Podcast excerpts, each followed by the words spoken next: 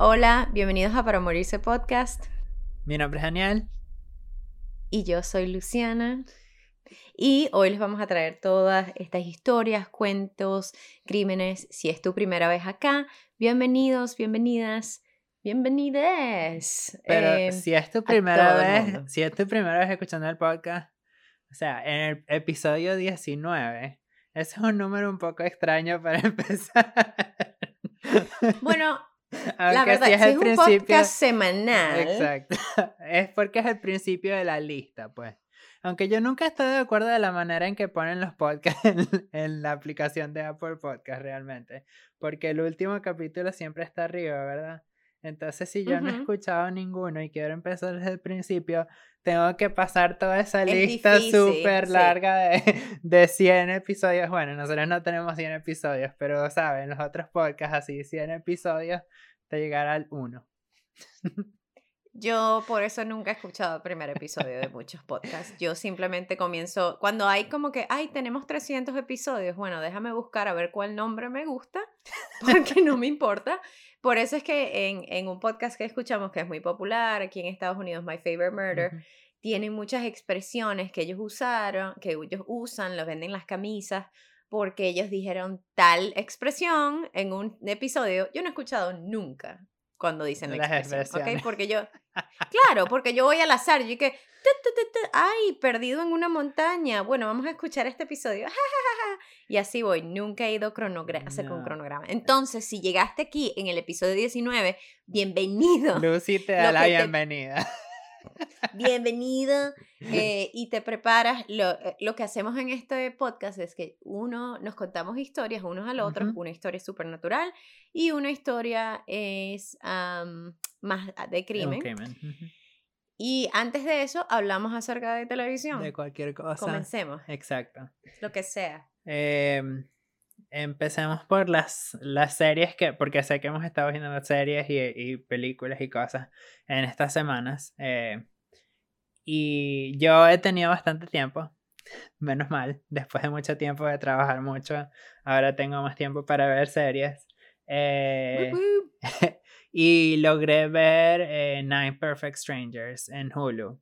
Eh, no estoy seguro dónde la dan internacionalmente, pero es una, es un- es una serie original de Hulu eh, con Nicole Kidman eh, y Melissa McCarthy. Me pareció muy, muy buena. O sea, si, si te gustó Big Little Lies, eh, si la has visto, es más o menos ese estilo, pero es un poco... Realmente es más fuerte porque trata de temas de suicidio y salud mental y cosas así, entonces si eso es algo que sí, exacto, si eso es algo que no que no te gustaría ver, no vean esa serie, pero esa serie, pero pero es muy interesante, o sea, la manera en que tratan los temas es muy interesante, a mí me gustó. eh, es medio rara, pero es buena. de verdad. Buena advertencia, eso sí. Porque hay veces que hay cosas que uno no está en el ánimo de ver. Exacto, ¿entiendes? sí, sí, sí. Eh, es, es, es heavy, o sea, es una serie medio fuerte, pero, Ujú. Pero, es muy, pero me gustó bastante. O sea, los personajes son muy buenos y los actores también son buenos. O sea, sí, hay muchos más actores conocidos en esa serie, pero lo que pasa es que yo no me acuerdo muchas veces de los nombres de los actores, pero o sea, Melissa McCarthy y Nicole Sí. Kidman están ahí. Pero también hay otros que yo he visto en otras, en otros roles, en otras películas y cosas así, entonces... Es muy buena, de verdad. Eh, recomendada. ¿Qué has estado viendo tú, Lucy? Bueno, yo terminé el, el show que habías mencionado la semana pasada o hace varias semanas. Hace varias semanas. Sí. Clickbait. Y estuvo bueno que no dijiste nada al respecto Sí. y entré sin saber qué pasaba. Y fue muy interesante, fue muy bueno. Y de verdad que sí recomiendo Clickbait en Netflix. Y tampoco les voy a decir sí, de Porque entonces no, al inicio no comienzas a intentar ver qué está pasando, qué estás pasando, sino que entras en la historia de una y, y bueno, te lleva, te lleva rápido porque la vi en tres días. Sí, de verdad, la viste súper rápido. Sí, yo que yo tengo que saber qué le pasó a esta persona. Sí. No, no, no, pero Lucy me mandaba mensajes y me decía su, lo que ella pensaba y yo le dije, desde el principio le dije, no voy a responder nada porque no quiero darte pistas ni nada de eso. Entonces a veces le daba like al mensaje o le cambiaba el tema. Sí. Bonito mensaje. Sí, exacto. Pero mejor así, porque si no, entonces a mí no me gustan los spoilers. Sí, no, a mí tampoco, especialmente en una serie así, porque es lo más emocionante, pues. Sí, claro. Y realmente no estamos viendo, no he, estado viendo más nada aparte de eso, pero eh, se estrenó la serie de Midnight Mass, que lo pusimos el otro día en Instagram también, a ver quién la quería ver, pero eh, no la he empezado aún Estoy. Yo la voy a empezar hoy, si terminamos rápido. Yo había pensado en empezarla hoy, pero también salió la segunda parte del documental de Britney que hizo el New York Times. Hicieron una parte nueva ah. y salió esta noche, entonces no sé si vea eso. Prioridades. Prioridades, exacto. Tengo que decidir, es una decisión muy difícil. Ah, no, pero sí. Em, ah, antes de comenzar, eh, una actualización en el caso de Gaby Petito y no ha sucedido nada al respecto, sino que ahora el sospechoso principal es oficialmente Brian Laundry y el FBI eh, puso una orden de arresto a su nombre, entonces si viven en Florida o alrededor y, ven a alguien como Brian Laundry, quizás es que bueno que contacten al FBI porque lo están buscando y ojalá lo consigan. Exacto. Cabe destacar que la orden de arresto eh, aún no es por el asesinato de Gaby, sino por eh, fraude, eh, porque usó sus tarjetas de crédito o sus cuentas bancarias, algo así. Sí, creo que era una tarjeta de débito o crédito que fue utilizada después de cuando se asume. Se asume fue la, que la han visto. Exacto. Pero, pero, o sea, gracias a que la información está rondando por todos lados, eh, mucha gente ha, ha, salido a hablar, a decir, ah, yo le di la cola, o yo hablé con él, yo hablé con él, o yo me lo encontré. Entonces, poco a poco así la policía va eh, creando una línea de tiempo, que es algo muy importante en estos casos, como ya hemos escuchado en todas las historias que hemos contado aquí en los otros episodios de Para Morirse. Eh, pero los mantendremos informados cada semana eh, si hay algún update. Y claro. ya yendo a nuestras historias, esta vez me toca a mí empezar. Eh, realmente esta semana, o sea, hay muchísimas historias que contar, pero esta semana no sabía qué era lo que quería hacer. Entonces me puse a ver mi lista de, de, de podcasts y cosas que, han, que me han interesado o que no he escuchado ni siquiera eh, para ver qué, qué me llamaba la atención. Entonces decidí que esta semana les voy a hablar de la Sally House o La casa de Sally. ¿Y yo debería saber quién es Sally? No. Pusiste una cara que yo cada vez que yo digo el nombre de mi, de mi historia, pienso, yo veo la cara de Lucy y yo pienso que ella ya la contó y a mí se me olvidó. Imposible. Son 19 episodios. Sí, yo sé. No, yo es que yo siempre siento como que la tengo que ya saber, como que claro, pero nunca la sé. No, no, Esta yo no la sabía hasta que hice la investigación.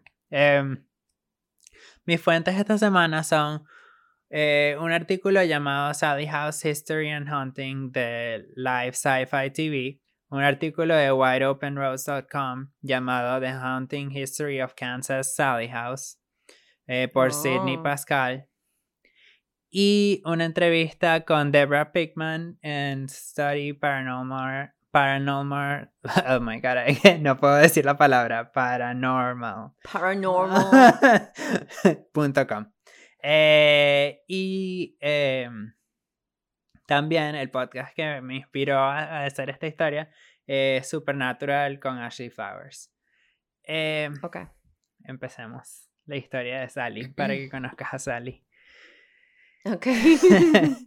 Desde el siglo XIX han ocurrido sucesos extraños eh, en Atchison, que es una ciudad a una hora al noroeste de Kansas City, en Kansas. Em, y es, es muy conocida por sus avistamientos de fantasmas e historias paranormales. Pero la más famosa de todas es el fantasma de Sally House. El fantasma en la casa de Sally. La casa Sally se construyó para Michael Finney en 1867. La familia Finney vivió allí de forma intermitente hasta 1947. Durante este tiempo, se han confirmado cuatro muertes por causas naturales en la casa. MC Finney en 1872, Charles Finney en 1874, Richard Edwin Finney en 1874 también, y Agnes Finney mm. en 1939. Después de que los Finney dejaron la propiedad, la casa pasó a ser alquilada por varios inquilinos. Los fantasmas de la casa. Ajá. y ninguno se llamaba Sally. no, Sally aparece después. ok. yo pensé que era como que a Michael Finney le hicieron una casa y se llamaba la casa Sally. La casa Sally. No, la casa no tenía nombre que yo sepa. Ok. Pero. Pero ya vas a ver. Eh, los fantasmas de la casa se, apoderaron del público, se volvieron famosos cuando una pareja joven, Tony, y su esposa embarazada, Deborah Pickman, eh, alquilaron la casa en 1993. En 1994 eh, tuvieron su hijo y durante este año de embarazo, durante el tiempo de embarazo, desde que se mudaron en diciembre eh, si no me equivoco, en 1992 hasta junio de 1993, em, ellos sintieron algunas cosas raras en la casa, pero nada como que mm. suficientemente como para, ¿sabes? Te estás mudando, o sea, te estás adaptando a una casa, es un sitio Nuevo. Exacto, es un sitio nuevo, entonces no, no piensas mucho, la madera siempre suena, exacto. Em, pero después de que nació su hijo, eh, una noche Debra, Tony y su bebé eh, no estaban en la casa, salieron a visitar a unos amigos y la casa se quedó sola. Bueno, al regresar, subieron al cuarto del bebé y se encontraron con una sorpresa.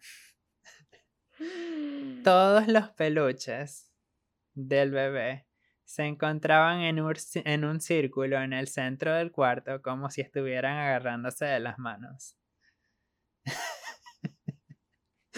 Como los chimichimitos.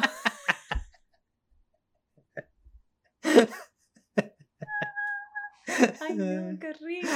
Porque hay dos opciones. Número uno es un fantasma. Número dos es un ladrón que le gusta organizar. Es un ladrón psicópata, porque para que el ladrón se ponga a hacer un círculo de... No, de, son no es psicópata.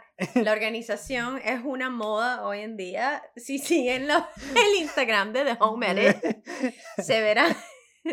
Yo soy muy ordenado, pero si yo fuera a robar una casa... No vas a acomodar. Ay, no, pero... Eh, la pareja, en vez de mudarse como debieron haber hecho. sí. ese, es el, consejo desde el primer episodio. ¿Y por qué no se mudaron? Okay, eh, la pareja organizó el cuarto y apagó la luz al salir, pero cuando iban por las escaleras, la luz se prendió de nuevo y cuando entraron al cuarto había un oso de peluche en el piso, eh, nuevamente, en el suelo nuevamente. No. Hicieron otra prueba porque tú sabes, ellas no se rinden. Entonces. Hay que saber, hay que saber si te van a mudar. pues. Piénsalo. ¿Tú agarrarías y abandonarías el contrato con tu alquiler solo porque escuchas a tu vecino corriendo? Bueno, mira, está bien, tienes razón, porque ellos no estaban, no era una persona sola que estaba haciendo esto. Estás con tu pareja, entonces como que, ok, estás viendo lo mismo que estoy viendo yo. Y los dos. asustarse, con, asustarse con alguien da menos miedo que asustarse solo. Así que. Sí, eh, o sea, van a combatir este fantasma. Exacto. Em, pero ellos hicieron otra prueba y, hicieron lo mismo. Después bajaron Eh, y después de un rato subieron de nuevo y se dieron cuenta que el oso de peluche estaba de nuevo en el suelo. En este momento yo voto el oso. Ese es el problema, el oso. a partir de ahí, eh, Debra comenzó a sospechar que había un fantasma en la casa. La, la pareja tuvo una muy, muy buena sospecha. Ay, conchale. Ok. La pareja eh, tuvo muchas experiencias sobrenaturales en la casa. Eh, su perro ladraba a las paredes. Eh, mm. Esa es la única razón por la que me da miedo tener un perro. Pero yo que voy a tener un perro, ¿no? Pero, pero ya yo sabía esa historia de que a veces los perros. Yo no quiero saber si hay alguien que se para al lado de mi cama a verme mientras yo duermo, ¿ok? yo no quiero saber. Son los secretos que solo Son los secretos del más allá.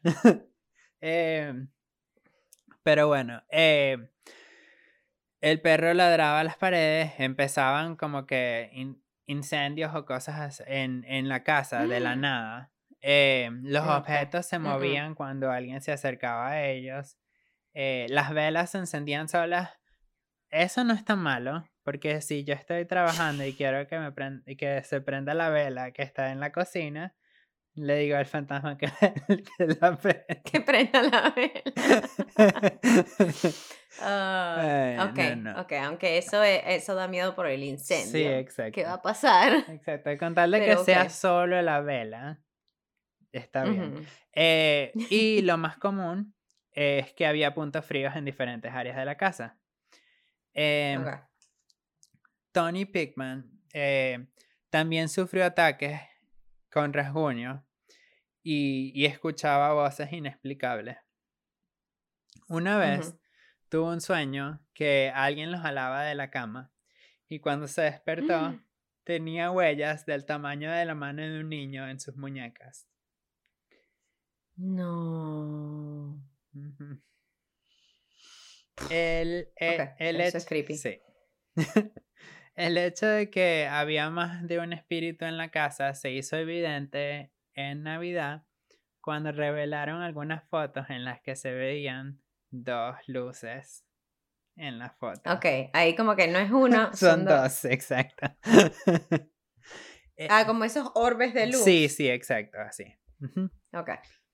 En un intento por entender lo que pasaba, los Pinkman, los Pinkman eh, buscaron ayuda con psíquicos eh, y también les dijeron que había eh, aparentemente dos espíritus en la, en la casa.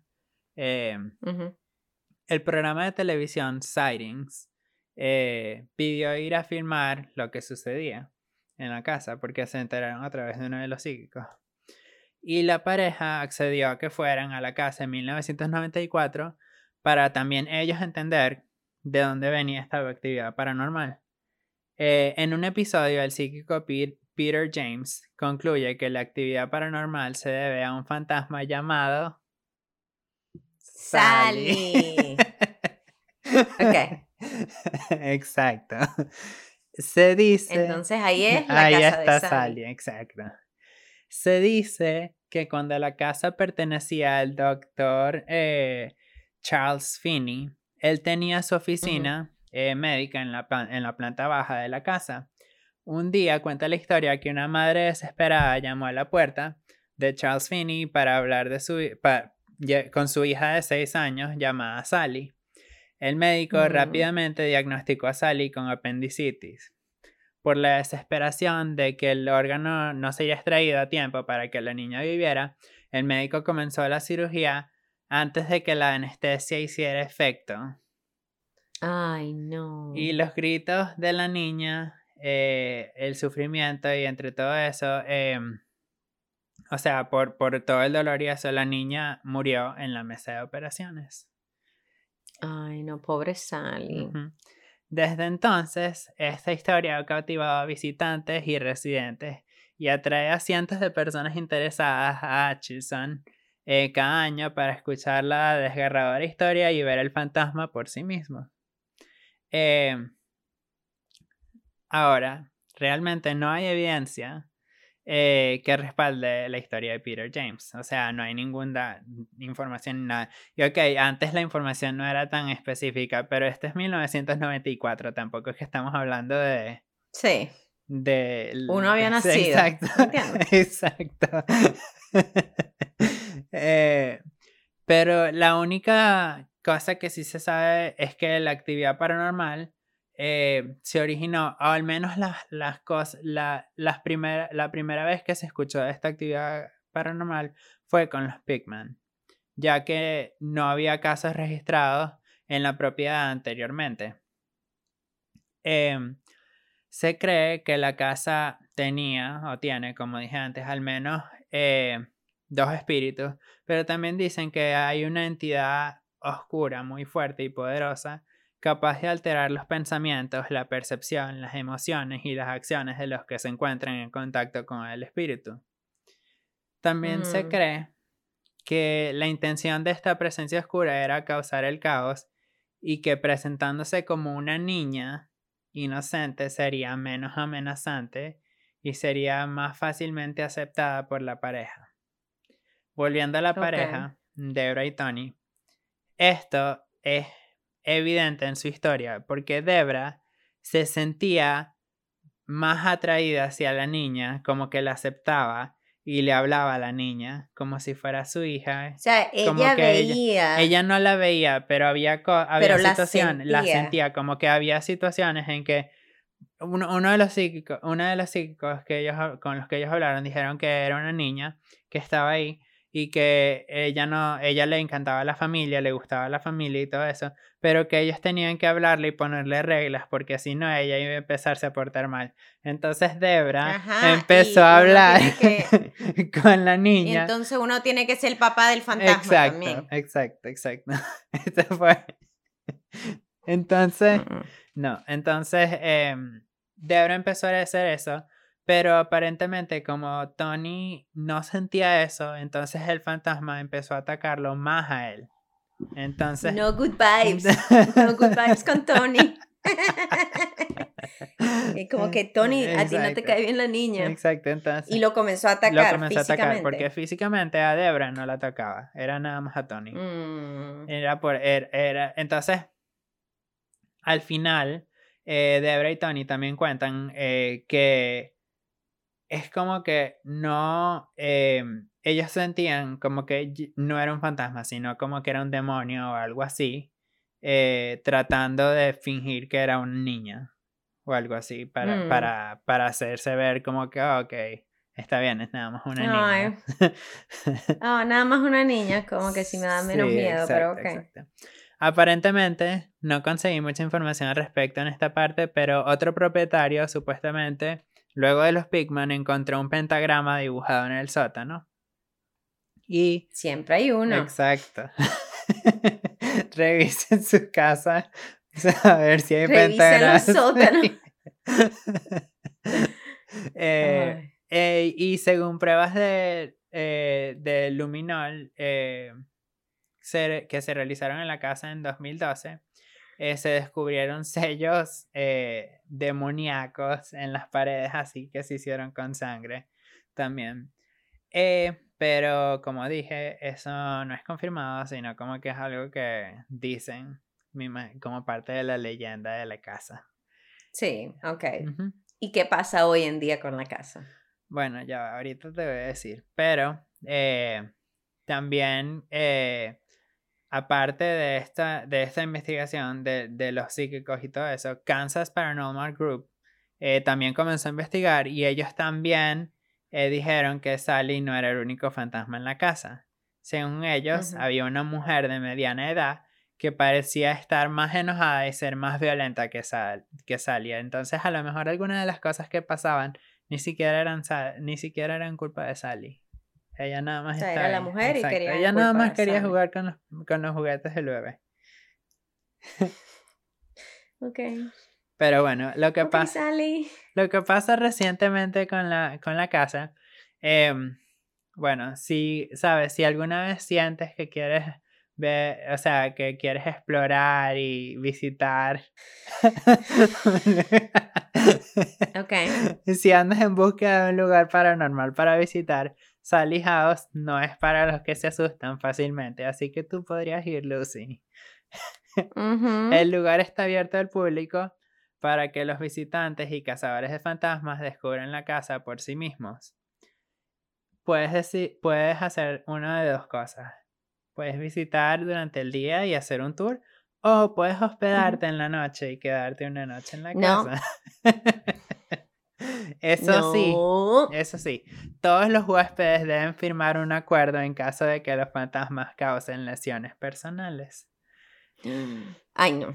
No, no, no, no. Eso está como la gente que va para la Lizzie Borden House Sí, que te puedes y se quedar quedan en la noche. comienzan a Sí, grabar. eso no. Y es como que, no, ¿por qué no. haces esto? A la Kimur. Aún, ok. Aún si no escuchas fantasmas, ahí murió gente. Y sabes No, que ahí exacto. murió gente. A ella es muy, como demasiado, pues, no sé, como muy morboso o algo así, como que, no sé. Sí, porque aquí por lo menos la leyenda Sí. es como que, ay, había una niña, pero uno no sabe, ¿no?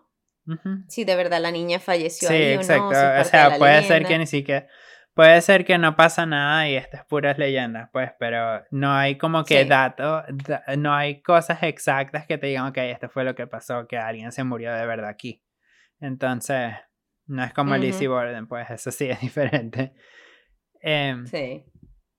Pero yo te diría que deberíamos ir, pero algunas personas que visitan dicen que una presencia se va con ellos y la sienten ahí No. esperando, viéndolos. No, o sea que aparte te llevas un Te llevas un cotillón. cotillón. Aquí está la bolsita de regalo de la sí, piñata. exacto. Está incluido en el Ah. paquete. Sí, viste, eso es lo peor, eso es lo peor, ok, uno va, ay, voy a buscar aventuras como Cazafantasma, ajá, y si regresas a tu casa y, Y no puedes dormir, llevas, es culpa exacto. tuya, Exacto, es tu culpa. como el duende, el duende de la basinica, ¿te acuerdas? Sí, sí, exacto. No, lo... Que él se fue con esa familia. Pero esa, está, esa es la historia de la, de la casa de Sally. Ya conociste a Sally, ya sabes quién es. Wow. ah, Ok, no, no quiero conocer a Sally. No, no Sally. mm, no. Eh, no, ok, ok, estuvo buena. Estuvo buena la historia porque es, o sea, y es en el 94, que es cuando uno todavía está como que, Sí, eh, uno no puede, eh, es como una línea entre gente que decía que veía fantasmas todavía y uno le podía creer antes del teléfono celular y las cámaras. exacto, sí. Todavía no, no existía manera de tener pruebas eh, real, o sea, como que Sí, a la filmar, sí, a la mano, exacto. Y tú sabes que yo creo que cambió todo, la película esa actividad paranormal. porque eran como cámaras de seguridad. Sí, y sí. entonces, hoy en día, obviamente todo es falso, pero cámaras de seguridad. Y hoy en día uno como que, uno puede hacer eso, no puedes poner, enchufas tu celular y le vacías todas las fotos y gra- te grabas a ti mismo y ves si te quitan las sábanas. O sea, no nos puedes mentir ahora. Si tú dices Sí. que ves un fantasma, o sea, hay que intentar grabarlo. O sea, bueno, yo es, de esas películas y también había una película que se llama El fotógrafo. Yo le tengo mucho respeto El fotógrafo, la coreana. Sí, la coreana. Esa película, esa película a mí me marcó de por vida. Esa película es de me traumatizó por siempre. Ah, ya va. Esa, Déjame ver. esa película Sí, básicamente es que el o sea, la- los, los fantasmas aparecían en las fotos. Entonces, desde que eso pasó, cuando yo, yo, o sea, nunca, nunca tomaría fotos así en el- mi apartamento con las luces apagadas. O sea, eso no pasa. O sea, y cuando tomo fotos así por aquí, es como que no, o sea, no. A veces pienso en eso y ni- ten- tengo años que la vi, o sea, hace muchísimo tiempo que la vi. Em, Horrible, horrible. Eh, ya va, déjame buscar porque eso tiene otro nombre para ver dónde, cómo la puedes buscar en inglés. Ok. Esta es una. La película se llama Shutter. Pero en español era El fotógrafo.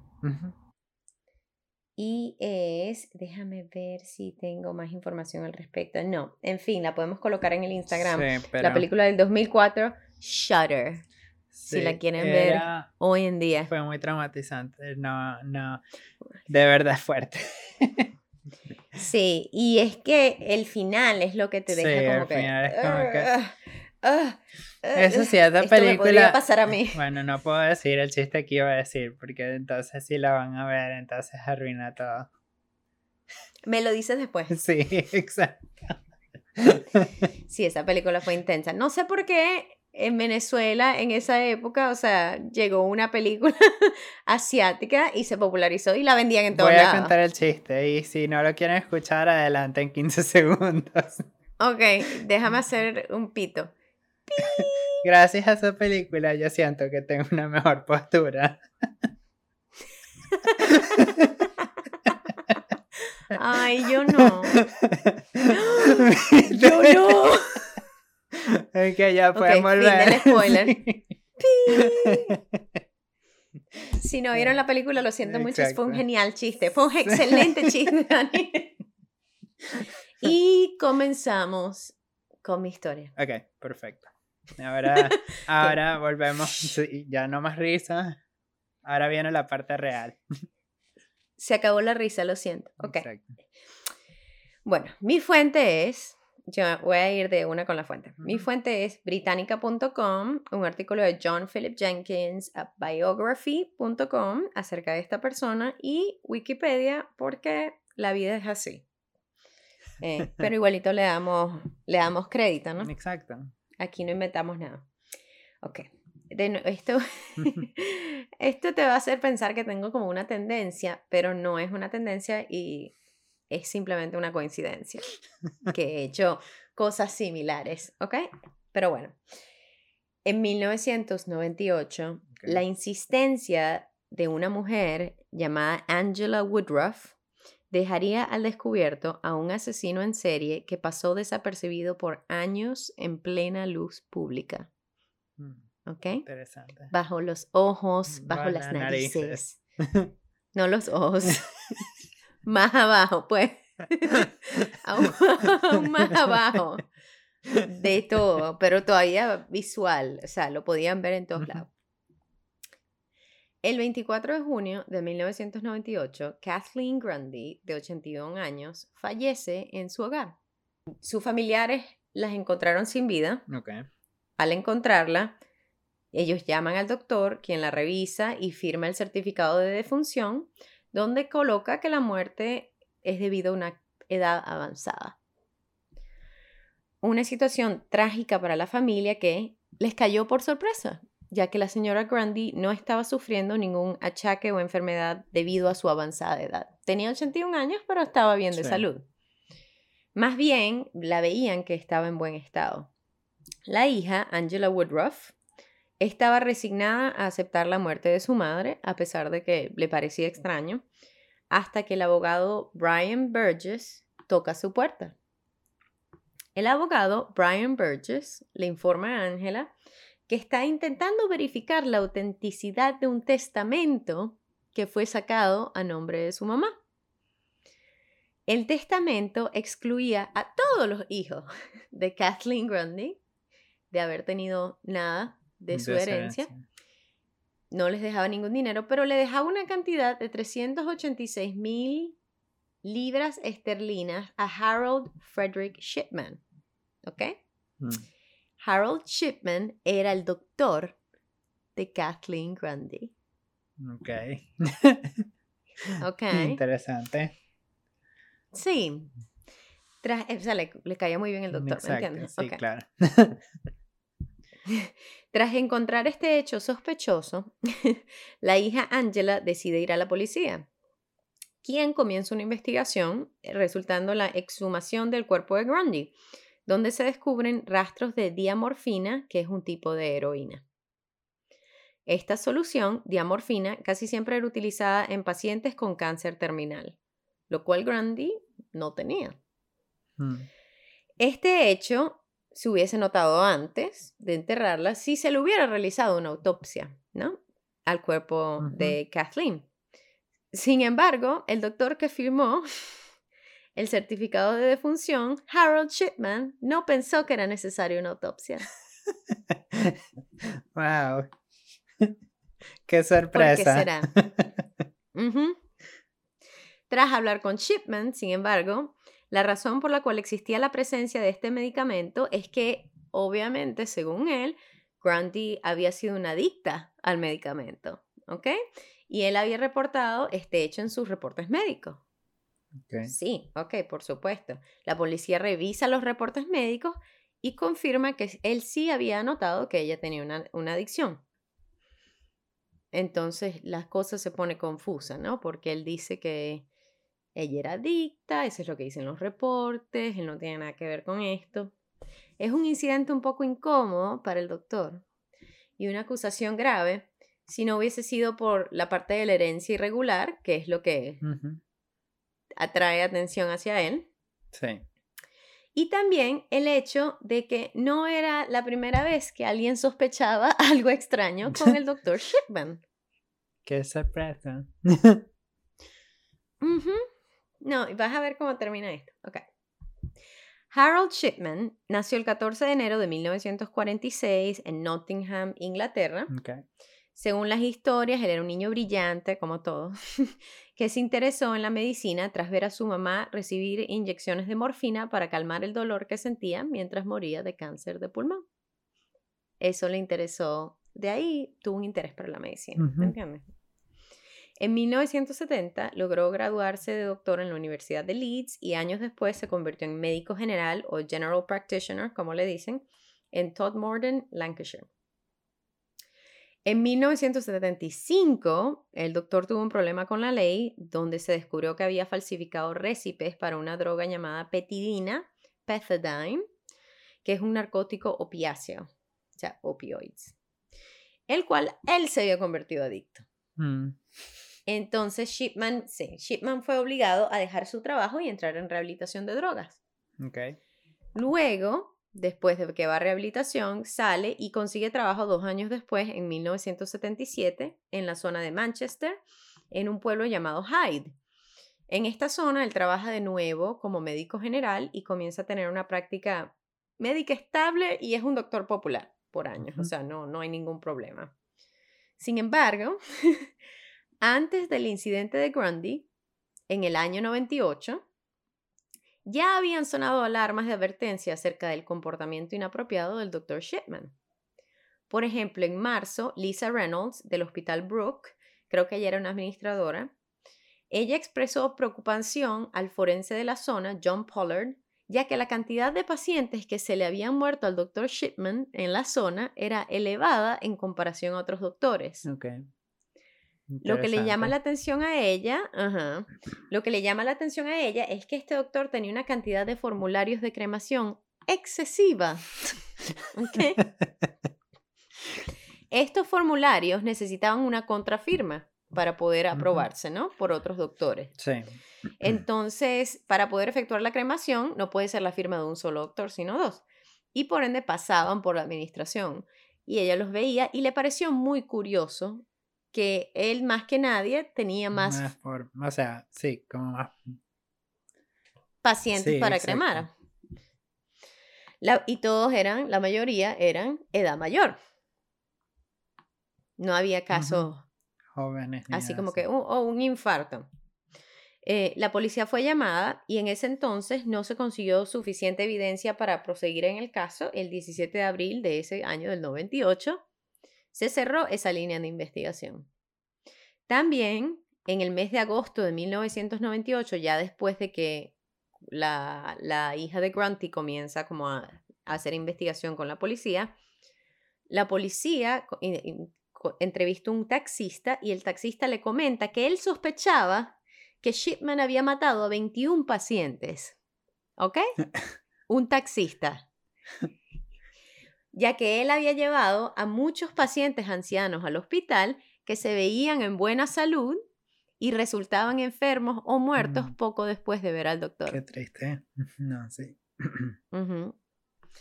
Tras la acusación de Woodruff acerca de su mamá, la policía investiga a fondo y decide arrestar a Shipman el 7 de septiembre de 1998. Tras conseguir una máquina para escribir, eh, máquina de escribir de la marca Brother, que fue, que se pudo probar que fue esa la que se utilizó para forjar el testimonio y el testamento de la señora Grunty lo Mm. cual le da la evidencia a la policía para acusar a Shipman de la muerte de Kathleen Grundy. Y otra cosa que había falsificado eran los reportes donde decía que ella era una adicta. Los reportes se habían hecho después de la muerte. Wow. Tras ser acusado, otros familiares de diferentes víctimas potenciales deciden unirse al proceso legal. Y el 5 de octubre de 1999, un año después de ser arrestado, Shipman es acusado de 15 muertes 15. de mujeres 15, no, no, espera. 15 muertes de, por inyecciones letales de diamorfina, todas en los años de 1995 a 1998, de mujeres ancianas. Wow. Ahora, los abogados de Shipman intentaban separar los otros presuntos casos del de Grundy, porque en el, de Grundy se puede determinar que el motivo era la falsificación del testamento para sacar el dinero, ¿ok? Y los demás era como que puede ser, puede no ser, pero como se había conseguido, creo que en estos casos se había podido conseguir la exhumación de muchos, de varios de los cadáveres, es que se pudo confirmar que la muerte había sido relacionada, ¿no? El 31 de enero del 2000, tras seis días de deliberación, el jurado consigue a Harold Shipman culpable de la muerte de 15 mujeres ancianas y sentenciado a vida en cárcel. Shipman siempre mantuvo su inocencia y disputaba la evidencia científica contra de él y nunca publicó o habló del por qué sus razones, de por qué sucedió esto, por qué falsificó el testamento, nada. Primrose, su esposa, mantuvo también que su esposo era inocente, ¿no? Era lo que creía ella.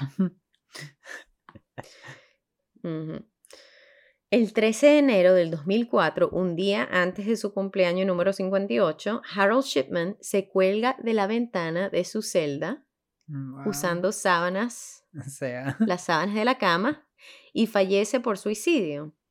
Los familiares de las víctimas se sintieron traicionados de cierta forma, ya que nunca escucharían una confesión de Shipman y nunca sabrían el verdadero porqué de sus acciones.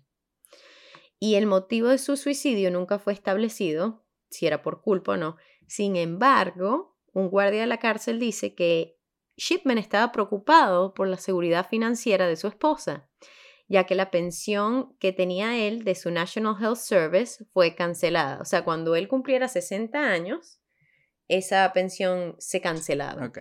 Entonces, Primrose, sin embargo, al él morir, recibe la pensión completa de que ella, que le tocaba a ella como esposa, ya que si él hubiese vivido más de 60 años, la pensión queda Anulada. no válida, anulada. Entonces, según puede que haya sido eso, como que por lo menos la dejaba. Sí, exacto. A tiempo. Ay, qué caballero, ¿no? Sí, qué buena gente, vale. Ay, qué buena gente, ¿vale? Ay, se sacrificó por ella. Por Dios. Ok. Sin embargo, el caso de Harold Shipman no termina aquí. Esta situación nunca termina aquí. Esta situación logró que se hiciera, número uno, una revisión del sistema médico nacional, en el sentido de cómo vas a prescribir cosas, cómo vas a hacer, el- cuáles son las preguntas en el formulario de cremación, Ok. incluyendo una pregunta de si crees que hubo foul play en la o, o que no se debería cremar por motivos de sospechas de que hubo un asesinato. En fin, ese tipo de cosas se, se alinearon mejor, pero también una revisión de la seguridad de las prisiones por el hecho de que él se suicidó, suicidó. Ujú. sí, bajo en una prisión. Al igual, al igual, en el 2001 se coloca un detective, antes de que él muriera, a un detective en West Yorkshire, Chris Gregg, a investigar toda la historia médica de Harold Shipman. O sea, que colocan a alguien nada más para investigar Donde Todos los casos que él sí, cubrió.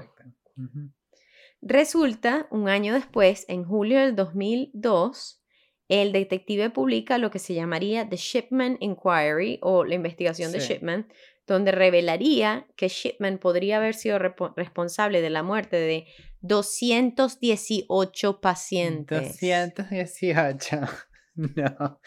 O sea, 218. 218 pacientes entre 1975 y el 98. yo pensé que me ibas a decir como 25. 200, él cree que eran horrible. 218 porque la mayoría eran mujeres de edad avanzada y que antes en los reportes habían tenido buena salud. Y obviamente comenzó a llamar a todas las personas para preguntar, ¿tu abuela estaba en buena salud? ¿Tu- ¿Te parece como algo sospechoso? Durante su carrera, comenzando en 1971, un total de 459 personas fallecieron bajo su cuidado médico. ¿Ok? Mm, Podría ser Sí. más, pero el detective pudo asumir que al menos 218 se pueden atribuir a él. También eh, se le acusó a seis doctores que firmaron por la cremación de las víctimas de Shipman por, entre comillas, mala conducta médica, diciendo Mm, que ellos sí, deberían haber notado el patrón del modus operandi entre las visitas de Shipman a la casa y la muerte de los pacientes, pero todos los doctores fueron encontrados no culpables, porque la verdad es Sí, que exacto. O sea, estás trabajando de doctor, ay, me, tengo- me voy a dar cuenta de que este tipo me, está, pidiendo. O sea, tanta, sí. tanta gente. O sea, sí, no. y si se lo mandaba a varios. No, sí, exacto. entonces nadie sabe, nadie sabe por qué Shipman hizo lo que hizo. Sin embargo, hubo un libro en el 2000 eh, hecho por los periodistas Brian Whittle y John, John Ritchie que se llamaba Prescripción para la muerte. Y sugieren una teoría, ya que nunca se va a saber, pero es que quizás él forjó el testamento por varias opciones. Puede que él planeaba retirarse a los 55 y agarrar ese dinero y mudarse del Reino Unido, ¿no? Retirarse y perderse por ahí. Mm. O quizás es que su vida en ese momento estaba fuera de control y él quería ser atrapado Sí. y por eso lo Ujú. hizo. Porque si varias personas comenzaron a sospechar en enero de ese año, o sea, ya habían varias personas como que, Exacto. y sí, y la policía siguió haciéndolo, quizás era que lo querían que la atrapara. Pero esa es la historia de Harold Shipman. También él era técnicamente un mata viejitas, ¿me entiendes? Sí, es una, es una Como conexión. la mujer. Cuando dijiste que iba a ser un tema eh, repetitivo, pensé que era otro secuestro de, de, de un niño. Porque no, ese- ya me dejé de eso. Porque eso, bueno, no has hecho secuestros dos veces, pero sí casos relacionados con niños. Entonces, ¿Yo? por eso, sí, hiciste el caso de Madeleine, hiciste razón. el caso de la niña en Italia, ¿no? Sí, y el de eh, John Benet. Ah, verdad, ese no me acordaba. Es que me llegan al corazón. Esos son los más, esos son los más fuertes, em, realmente. Pero estuvo muy buena la historia. em, me, o sea, Pero me tú quedé puedes en creer. shock. Eh, 200, 218. Tú puedes creer que es que, eh, o sea, le adjudicaron 218 personas porque le revisaron todo y dijeron, ¿sabes qué? Todas estas mujeres, de, de 500 casi que murieron, 500 personas que murieron con él, o sea, la mitad parecía que era de él. Y se dice, se fue a buscar en la casa de él y habían una cierta cantidad, habían como 100 pedazos de joyería, ¿no? De los cuales creo que 33 eran de la esposa, o 66 eran de la esposa y 33 no las reconoció ella. Y entonces esas las pusieron en, en Evidencia. Ah, subasta en subasta. evidencia y después subasta. Pero se pensaba que quizás él robaba en las casas de, Sí, puede ser. de las mujeres. O también, obviamente, otra conexión era eh, la situación por la cual la mamá falleció, que quizás eso generó un interés morboso en la, cabe- en la cabeza de él de realizar estas Sí, acciones, o era como una venganza de acabar con, con mujeres que le recordaran a su mamá y, entre, yo leí esto como que entre comillas alivianar la carga médica Wow. de, de tener una persona mayor, pero o sea, Sí, las personas exacto, saludables, o sea, le exacto, quitó están tiempo, Le quitó tiempo de vida y cosas. tiempo de Exacto, familia, Eso no es su decisión. exacto, Así y o que- sea, qué gente más horrible, como que "Mm, voy- te voy a inyectar, y, y como, o sea, ¿qué, ¿qué hacía? Él iba a las casas, después como que te inyecto y me voy, ups, y se murió ella, o sea, Sí, no. ¿cómo no iban a conectar? Sí, exacto, era muy, era casi muy obvio, pero bueno, lo hizo 218 veces y nadie se dio cuenta, así que no era tan 200 veces, obvio. porque, porque él se movió, acuérdate que él se movió eh, de Lancashire, después tuvo esos dos años que no pudo trabajar porque estaba en rehabilitación, lo que sea, y después regresó.